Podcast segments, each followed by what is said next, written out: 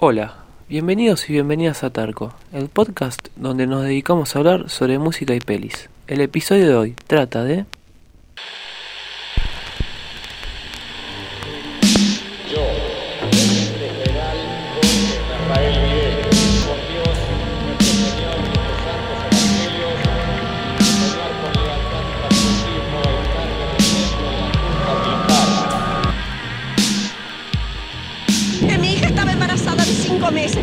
llevaron. Mi nieto tiene que haber nacido en agosto del año pasado. Pero mientras sea desaparecido, no, no puede tener ningún tratamiento especial. Es un incómodo, es un desaparecido. No tiene entidad, no está. Muerto ni vivo, está desaparecido. Un poquito de amor para de Argentina y el flamear de millones de banderas nos sirvió para descubrir que éramos y somos uno.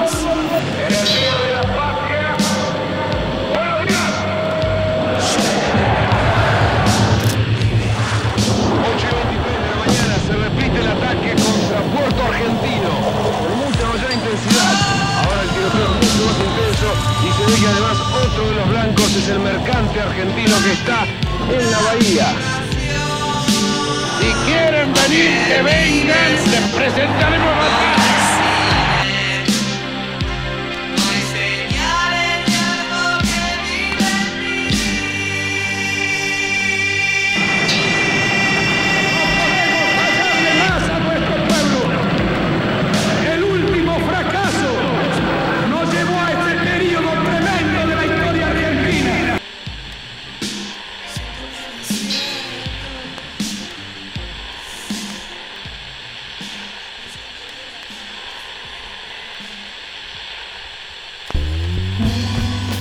Hola, acá estamos una vez más en nuestro podcast. En el capítulo de hoy va a ser un capítulo muy especial porque a diferencia de los otros capítulos que si bien tocábamos temáticas sociales o por un lado políticas, el capítulo de hoy es un capítulo que si bien va a estar la música y el arte presente, va a ser un capítulo que va a estar un poquito más alejado de eso, que, va a tratar de reivindicar la memoria y la fecha en cuestión, que es el 24 de marzo, que es el Día de la Memoria, que es eh, el aniversario o tristemente el aniversario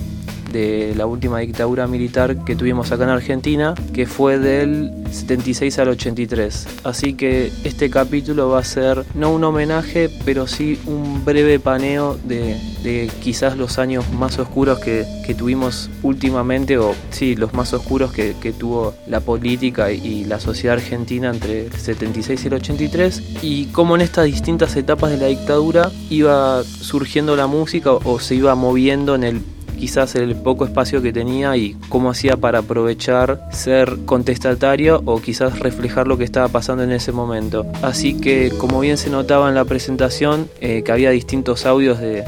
la época de la dictadura, decidí separar en tres etapas, que es la etapa de más o menos un poquito antes de la dictadura, que era ver más o menos lo que se escuchaba, lo que pasaba en ese momento y cómo se reflejaba en la música. Después en la etapa más cruda de la dictadura, que es más o menos eh, por la época del Mundial del 78, 77, que es donde se encuentra más en base a datos y aunque si bien ocurrió durante toda la dictadura, eh, las estadísticas más altas sobre eh, la violación a los derechos humanos. Y después cómo después de la guerra de Malvinas y con la llegada de la democracia en el 83 el rock nacional se reivindica como género eh, a nivel local entonces separé en tres etapas que es del 76 un poquitito antes eh, 76 al 79 y del 82 al 83 por ahí para ver cómo va la cosa. Así que aclaro que este capítulo no es ninguna bajada de línea política o algo por el estilo, sino que es algo esencial que tenemos que tener eh, nosotros y nosotras como derecho universal que son los derechos humanos y que en esta etapa del país entre el 76 y 83 se violaron y se dejaron de lado completamente y también eh, la ejecución por parte del terrorismo de Estado por parte del gobierno. Así que arrancamos con el primer artista y ahí vamos.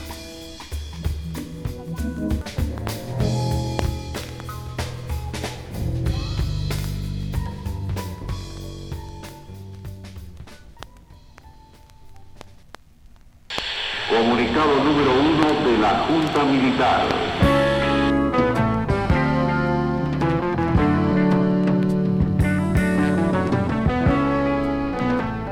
Bueno,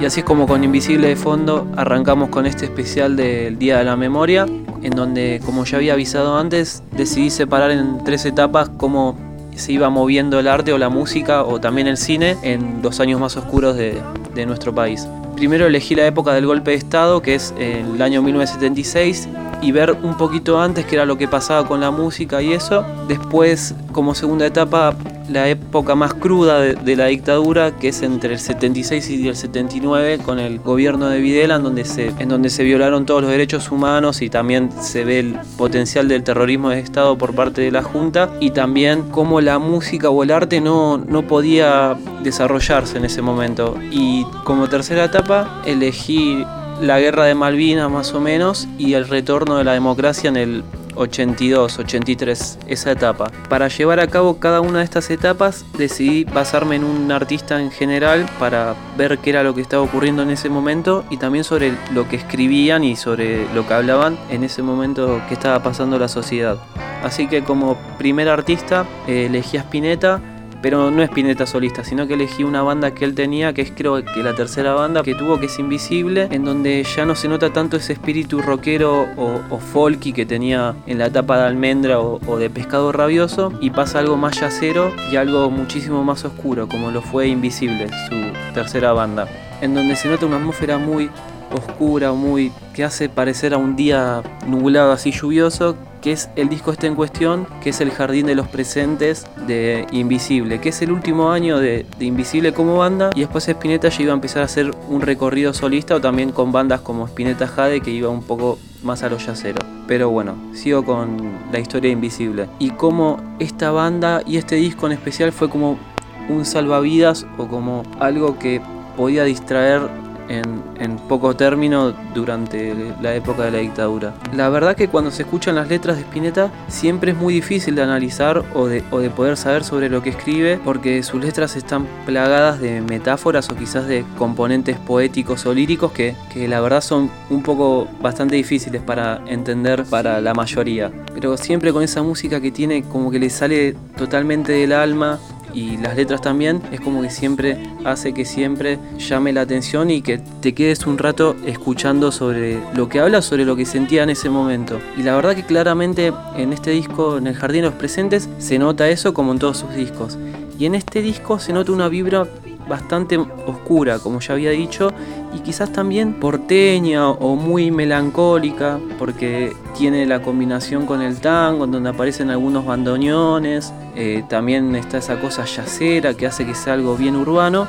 pero no algo urbano alegre, sino algo urbano mmm, medio bajón, medio muy melancólico. Y eso la verdad que al escucharlo no sorprende mucho, porque en la época en la que se hizo este disco es justo cuando se dio el golpe de Estado por parte de la Junta Militar, que fue en el 76. Y también ya la Argentina no, no venía pasando por años muy buenos, sino que hay una turbulencia muy grande por parte del gobierno, también por parte de la economía, porque hay que pensar que en el 74 había muerto Perón y el gobierno había quedado como en una cefalia. Si bien quedó como presidenta Isabelita, que era la, última esposa que tuvo Perón, había una interna tremenda por parte del peronismo, en donde hay una especie de grieta entre el peronismo de izquierda y el peronismo de derecha, en donde en el peronismo de izquierda se encontraban los grupos eh, guerrilleros o, o grupos revolucionarios revolucionarios que eran los grupos de montoneros o, ERP y también por otra parte estaba el peronismo de derecha, que era el que estaba eh, encabezando el gobierno en ese momento después de la muerte de Perón y también durante el poco tiempo que Perón estuvo al mando en su última presidencia, que era el peronismo que estaba encabezado por López Rega, que con la muerte de Perón aprovechó el vacío que dejó Perón en el gobierno y empezó a jugar de su manera, la verdad de una manera muy tristemente célebre podría decirse, porque empezó a hacer grupos paramilitares en contra de la sublevación, entre comillas, del de comunismo de estos grupos o quizás otras ideologías que había en ese momento en las universidades o en otros centros. Entonces, ya con esa interna que había entre los dos bandos del peronismo, como que se le empezó a dar vía libre o quizás muchísimo espacio para que el gobierno militar o, los militares aprovechen ese momento de incertidumbre o de, des- desorganización o, de cosas malas por parte del gobierno e hizo que en el 76 ocurriera lo peor sino que fue fundamental la participación de Estados Unidos con el Plan Cóndor, que tenía como fin eh, finalizar o exterminar con los grupos comunistas o, o con el comunismo o con toda la ideología política que estaba dirigida hacia la izquierda. Y esto se notó muchísimo a nivel región en Sudamérica, en donde no solo Argentina fue víctima de una dictadura militar, sino que también países como Chile, Uruguay, Brasil, Bolivia pasaron por lo mismo. Y, y la verdad que esos años turbulentos pasaron muchísima factura acá, a nivel sociedad, a nivel economía, también obvio que a nivel político y sobre todo en la violación de los derechos humanos y el terrorismo de Estado. Y esto que lamentablemente vino entre la etapa del 76 y el 83, se va notando que va a llegar en este disco, que no sabemos si es una premonición, pero obvio que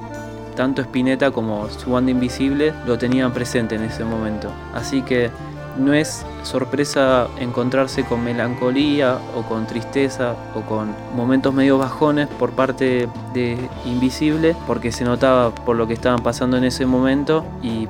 por lo que iba a venir, que iba a ser la noche más oscura.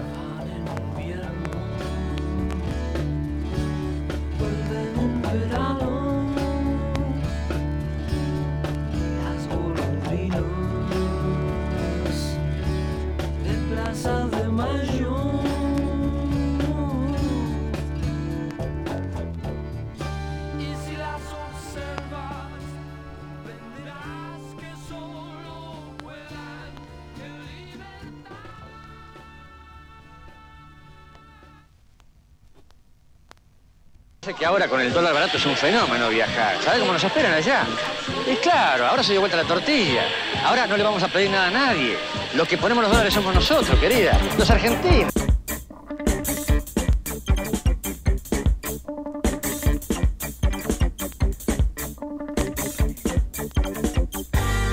Bueno, y con la máquina de hacer pájaros es como arrancamos con esta segunda etapa de la dictadura. La verdad que lo que está sonando ahora es algo que parece que es muy activo o, o- o muy alegre dentro de un determinado término. Pero la verdad que no. Deja en evidencia los años que iban a venir un poco después o lo que ya se estaba viviendo en ese momento, que era el año 1977. Para los que no saben, la máquina de hacer pájaros es la segunda banda que tiene Charlie García. En el 75, 74 por ahí dejó Sui Generis y empezó a, a incursionar o innovar en otros géneros, como en el rock progresivo, que es lo que está sonando ahora, que es el tema Hipercandombe. Que, pero como dije antes, parece un tema muy alegre, pero la verdad que no. Sino que lo que se nota es la paranoia, o, o no la paranoia, sino que la intensidad con la que iba la junta militar, el, el gobierno del proceso en ese momento, contra la sociedad. Eh, creo que en este tema decía algo de, que caminaba por el río o, o que la paranoia era el peor enemigo, algo así, decía que era lo que estaba ocurriendo en ese momento, que no se podía salir a la calle, que no se podía juntar mucha gente en la calle, no podía haber reuniones de amigos, no podía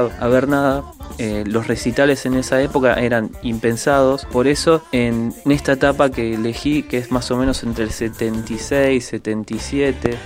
eh, perdón, 76, 79, cuando se va a Videla, era imposible o casi eh, el arte o la música o las películas no tenían espacio, sino que tenía que apelar a un mensaje contestatario o en donde el mensaje sea más o menos oculto y poder zafar de, la censura por parte de, la Junta. No era sorpresa que en esa época los libros o, películas sean quemados o, que o muchísima gente que tenía libros de determinados escritores de ideología izquierda, quizás que se veían las universidades, sean torturados o los hayan asesinado y los hayan ido a buscar. Por ejemplo, eh, investigando vi que un caso muy curioso era que todas las personas que tenían un libro con el nombre Cuba ya los, ya los metían en cana y los torturaban o, o quizás hasta, hasta los mataban. Y ya en este momento, en la máquina de hacer pájaros, en Hipercandombe, se nota esa persecución que está teniendo el mundo artístico o, o la juventud, que era por donde empezaba la dictadura a atacar. Primero buscando, enfrentando a los grupos de izquierda o comunistas,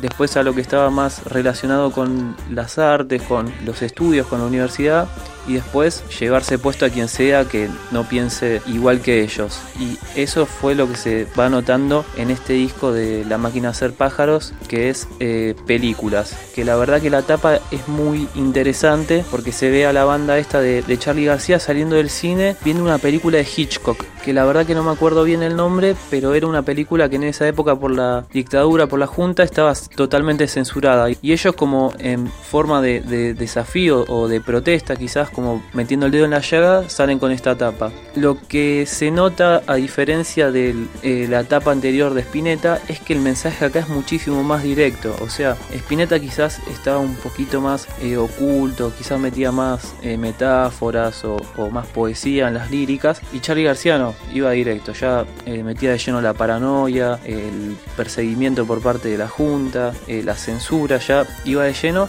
no era la primera vez que iba de lleno, porque ya en discos como instituciones de Sui Generis en el 74 también ya le iba tirando data al gobierno, que en ese momento era el de, el de Lanús o Lemiston. Y la verdad que esta banda de Charlie no tuvo mucho éxito, sino que es más bien una banda de culto, pero, pero el mensaje que deja en este disco o en esta banda es zarpado, ¿eh? la verdad que es muy zarpado porque había que hacer en esa época un rock quizás eh, bastante fuera de lo normal, que era algo más progresivo que no era tan mainstream y con el mensaje político que era ir ya en contra de la junta de, entrada eh, no es poca cosa. Así que ya Charlie se ganaba de lleno ese, ese espíritu rebelde o, o, de alma contestataria que, que iba contra todo sistema y que siempre de la manera en que sea caía parado y claramente por su talento y por su, y por su forma de, escribir eh, lo avalaba totalmente. Así que hay que tener en cuenta lo que estaba pasando en ese momento, que no solo era la situación de Estado o de gobierno de facto, sino también que estaban empezando a surgir otros movimientos en la sociedad importante, como la madre o abuelas de Plaza de Mayo, que claramente al protestar contra la desaparición de sus hijos y de sus nietos, empezaron a visualizar lo que estaba ocurriendo en ese momento, porque era algo que si bien la gente sabía que estaba pasando, no, no lo hacían visible, sino que era algo que era un tema tabú, y las madres y las abuelas fueron un factor importantísimo para que la visualización de los derechos humanos se empiece a ver a nivel país, que era algo que por un momento eh, los milicos lo tuvieron bastante controlado eso, de, de, la censura y eso, pero también las mismas internas que había dentro del gobierno hacían que, que las cosas no les salieran tan bien de, dentro del todo. Entonces como que tenían que apelar a, hacer otras cosas como para caer bien al pueblo o como para inculcar ese patriotismo que ellos venían a, mostrar con la llegada de ellos al gobierno, en donde ellos tenían el rol como de salvador de, de la nación y del pueblo, eh, dejando de lado o exterminando todo lo que sea de izquierda o, o ligado al peronismo y la aparición de las madres y abuelas de Plaza de Mayo, si bien era un grupo chiquito que después por suerte empezó a crecer, fue como que fue una piedra en el zapato porque les empezó a molestar eh, que, que, estén en la plaza girando o que aparezcan en los medios, entonces tenían que ir por otro lado. Y el resultado de todo esto es el Mundial Argentina 78, en donde la Junta, como manera de tener al pueblo controlado o que no haya ningún disturbio, que no aparezca ningún grupo cuestionando sus políticas, decide hacer un mundial para que la gente los apoye y, y todo eso. Misteriosamente es así como Argentina gana el mundial y la estabilidad del gobierno militar se empieza a notar. Aclaro que no, no lo compró del todo eh, Argentina Mundial, sino que fueron al, algunos hechos como el partido eh, de, Perú, pero no, no cuestiono la participación de los jugadores que, no tuvieron nada que ver con, la participación de la dictadura, sino que fueron, entre comillas, como actores de, esta opereta de, la dictadura. Y en ese momento, mientras Kempes y Bertoni metían goles ahí en el Monumental, lamentablemente estaban matando a, gente y torturando a gente en la Escuela Mecánica de la Armada, la ESMA. Y la verdad que en este momento la violación de derechos humanos y el terrorismo de Estado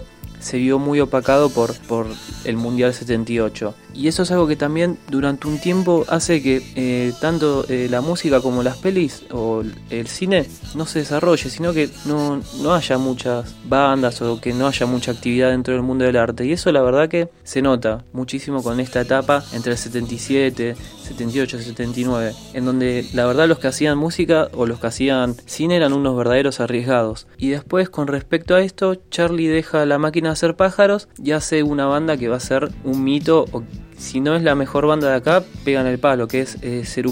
en donde se junta con David Lebón, con Moro, que son músicos muy experimentados, y agarran un pibito que es Pedro Aznar en el bajo, y la verdad que la descosen toda. Y claramente acá en Cerú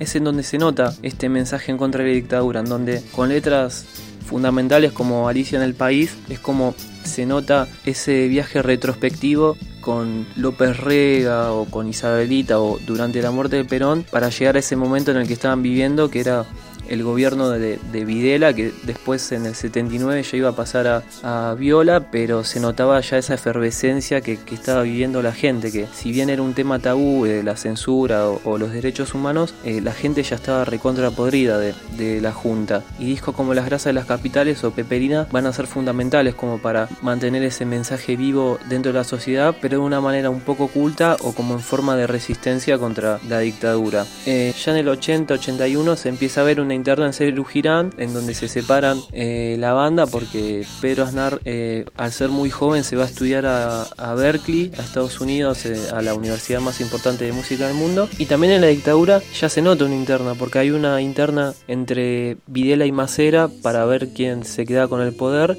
Finalmente terminó dejando de lado la junta eh, Videla y el poder quedó para otro militar que era Viola. Y había que hacer otra cosa, ya el Mundial 78 les había salido relativamente bastante bien, pero la visita de la OEA acá eh, frente a la violación de, los derechos humanos fue algo que, les costó un poco caro y las políticas económicas eh, realizadas por Martínez de Dos no, no venían dando frutos para ellos, ya que no, no se empezó a aplicar bien esa bicicleta financiera que después iba a dar frutos para ellos. Así que había que apelar a otro plan y era ver qué hacían como para mantener también de nuevo al pueblo eh, distraído. Y lamentablemente en 1982 es así como asume Galtieri, creo que asume el 81, 82 por ahí, y se da lugar a la guerra de Malvinas, que es un hecho tristísimo la verdad porque Argentina desde no me acuerdo cuánto tiempo no había entrado en guerra, ya, ya había tenido ese conflicto con Chile, pero en el 79, pero eh, intervino el Papa y acá en el 82 se le da lugar a una guerra que en ese momento era imposible de ganar porque eh, las fuerzas militares inglesas no tenían eh, comparación alguna con las nuestras. Y la verdad que esa fue la manera que tuvo Galtieri para mantener distraído al pueblo. Pero en base a este hecho tristísimo y fatal también para para millones de pibes de, de 18 y 19 años que fueron a pelear eh, la música empieza a tener un nuevo protagonismo porque con la guerra contra Inglaterra se le empieza a dejar de lado al rock en inglés, no se podía pasar eh, música en inglés en las radios e iba a surgir algo fundamental para la música local, que es el, el origen del rock nacional.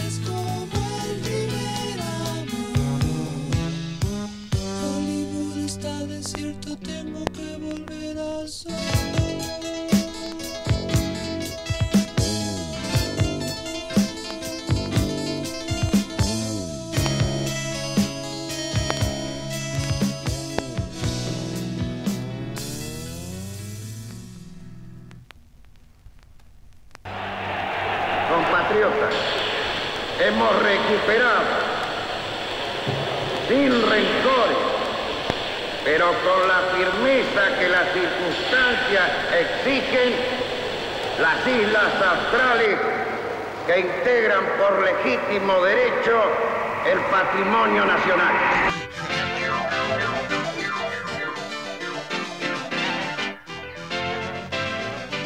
Y así es como finalmente llegamos a esta última etapa de la dictadura, que la verdad que no hay mucho misterio para ver del artista que elegí. La verdad que eh, en esta etapa, que es entre eh, la guerra de Malvinas y la vuelta a la democracia, eh, no quedaba ninguna duda que tenía que elegir a Charlie García, porque es el artista que con sus letras directas contra la dictadura, contra, contra el gobierno de la Junta, también contra eh, la guerra de Malvinas o lo que estaba pasando en ese momento, fue el que verdaderamente le dio un nuevo resurgir al rock nacional. Que si lo pensamos bien, si lo pienso bien, en esta época... Eh, como que se funda el rock nacional, porque antes, eh, desde el 83, 82 para atrás, el rock nacional no era algo mmm, bien visto, podría decirse. No, no sé si bien visto, pero era como, como algo under o, o amateur que, que, no tenía una masividad, sino que era escuchado por, por los pibes y las pibas jóvenes y después ya está, ¿no? El mensaje era hacia la juventud. Y después con la guerra de Malvinas y con el retorno de la democracia, el rock nacional adquiere un protagonismo que nunca antes había tenido. Y con intérpretes como Charlie y otras bandas que después van a surgir, como por ejemplo, no sé,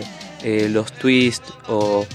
Virus, que van a ir un poco más después, o, o el mismo Fito Páez, el rock nacional empieza a tener un lugar nuevo que nunca antes había tenido, que era ser un poco más masivo, eh, ser contestatario, decir lo que estaba pasando, pero también que gran parte de la sociedad que había sido reprimida durante la etapa de la dictadura y que está en total desacuerdo con, con el gobierno de, de, de, los milicos, se empieza a sentir identificada con las nuevas músicas y con las nuevas letras que surgían durante la época de la vuelta a la democracia. Que la verdad que a nivel sociedad y a nivel gobierno la derrota en Malvinas fue un golpe duro, tanto como para la sociedad que se sintió eh, engañada por parte del gobierno y también para el gobierno, para Galtieri fue fatal porque al perder tuvo que renunciar y la Junta quedó como en golpe de knockout. Al poquito de tiempo de Galtieri vino Viñone y ya después en octubre del 83 se dieron lugar a las elecciones que ratificaron la vuelta de la democracia con la presidencia de Alfonsín. Que la verdad que esta vuelta de la democracia, si bien trajo quizás después en la economía algunas complicaciones, eh, a nivel sociedad fue fundamental porque trajo muchísima frescura en la sociedad, se empezaron a hablar de temas que antes no se hablaban, tanto en la música como en el cine se originó un destape, algo similar a lo que ocurrió en España después de la muerte de Franco en, eh, a finales de los 70, que por ejemplo en España empezaron a salir nuevas bandas, como por ejemplo, no sé, se me viene a la cabeza una que estaba eh, el hermano de Cecilia Roth, que se llamaba Tequila, y después eh, por el lado de cine es claro el trabajo que, que empieza a hacer Almodóvar durante esa época. También empieza a salir esa época en España un cine que se llama cine kinky, que es un cine que es como el que va a venir después acá durante la época de Menem, pero bueno, ya me estoy yendo un poquito de tema. Y acá, al igual que en España, se produjo un destape y el cine que durante la época de la dictadura se vio totalmente censurado, porque hay que pensar que acá el cine eh, lo controla el Estado a través del Inca, y en esa época, durante la época de la dictadura, era imposible el desarrollo de la cultura y se notó durante esos años.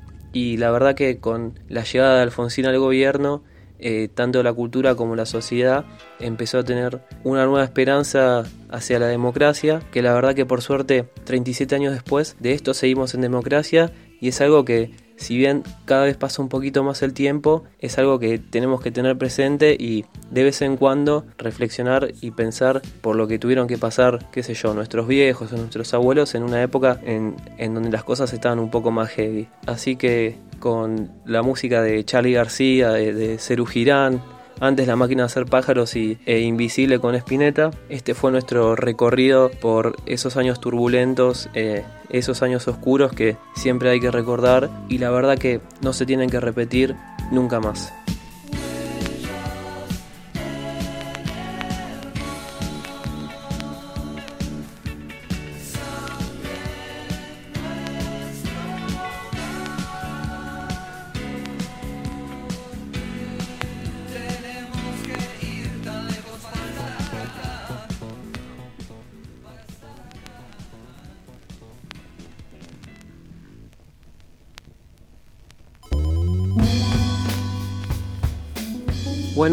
Este fue nuestro especial del Día de la Memoria, en donde creo que ya está bastante sintetizado lo que quería decir durante este recorrido sobre esta etapa eh, bastante oscura a nivel país y también a nivel región, ¿no? Y creo que una buena manera, eh, si bien lamentablemente ahora por el coronavirus y eso no, se puede salir de casa o, o, no se puede recordar esta etapa, creo que una buena forma de recordar o reflexionar sobre esto es escuchando música o viendo pelis o, o fotos de ese momento. Y si bien cada año que pasa es un año más en donde por parte de, de algunos sectores de la política es algo que siempre se lo deja de lado, hay que tener presente que tanto los derechos humanos como otro tipo de derechos son fundamentales para nosotros y la verdad que justo el año pasado fue un año bastante complicado en base a esto, por ejemplo, lo que pasó en Bolivia, lo que pasó en Chile, que, que no se vio respetado esto y que como que toda esa lucha o, o, esa reflexión y memoria como que se dejó de lado, se dejó de costado. Pero bueno, eh, hay que seguir eh, reflexionando y que no ocurra nunca más. Eh, y para ir cerrando, nos podés buscar en nuestro Instagram, que es tarco-discos y películas, en nuestra distribuidora Anchor con el nombre de Tarco,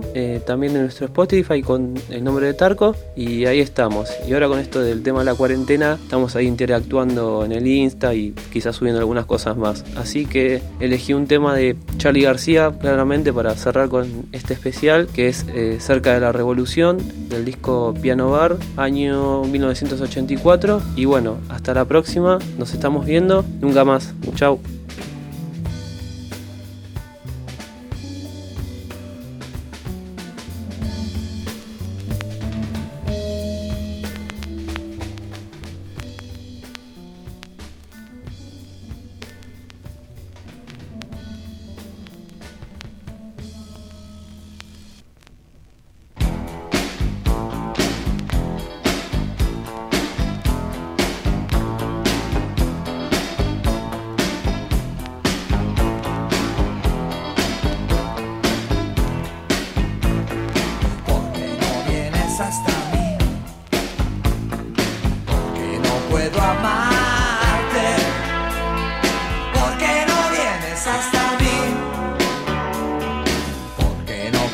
Como el sol? ¿Por qué eres tan distante? ¿Por qué no cambias como el sol? Me siento solo y confundido a la vez. Los analistas no podrán entender. Ya no sé bien qué decir, ya no sé más qué hacer. Todo el mundo loco y yo sin poderte ver. Insisto, yo sé.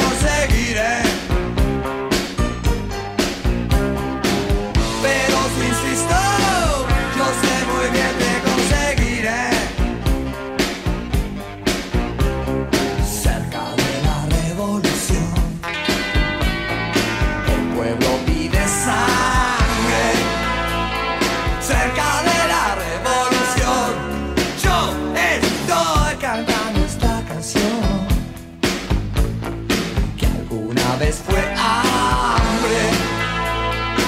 Estoy cantando esta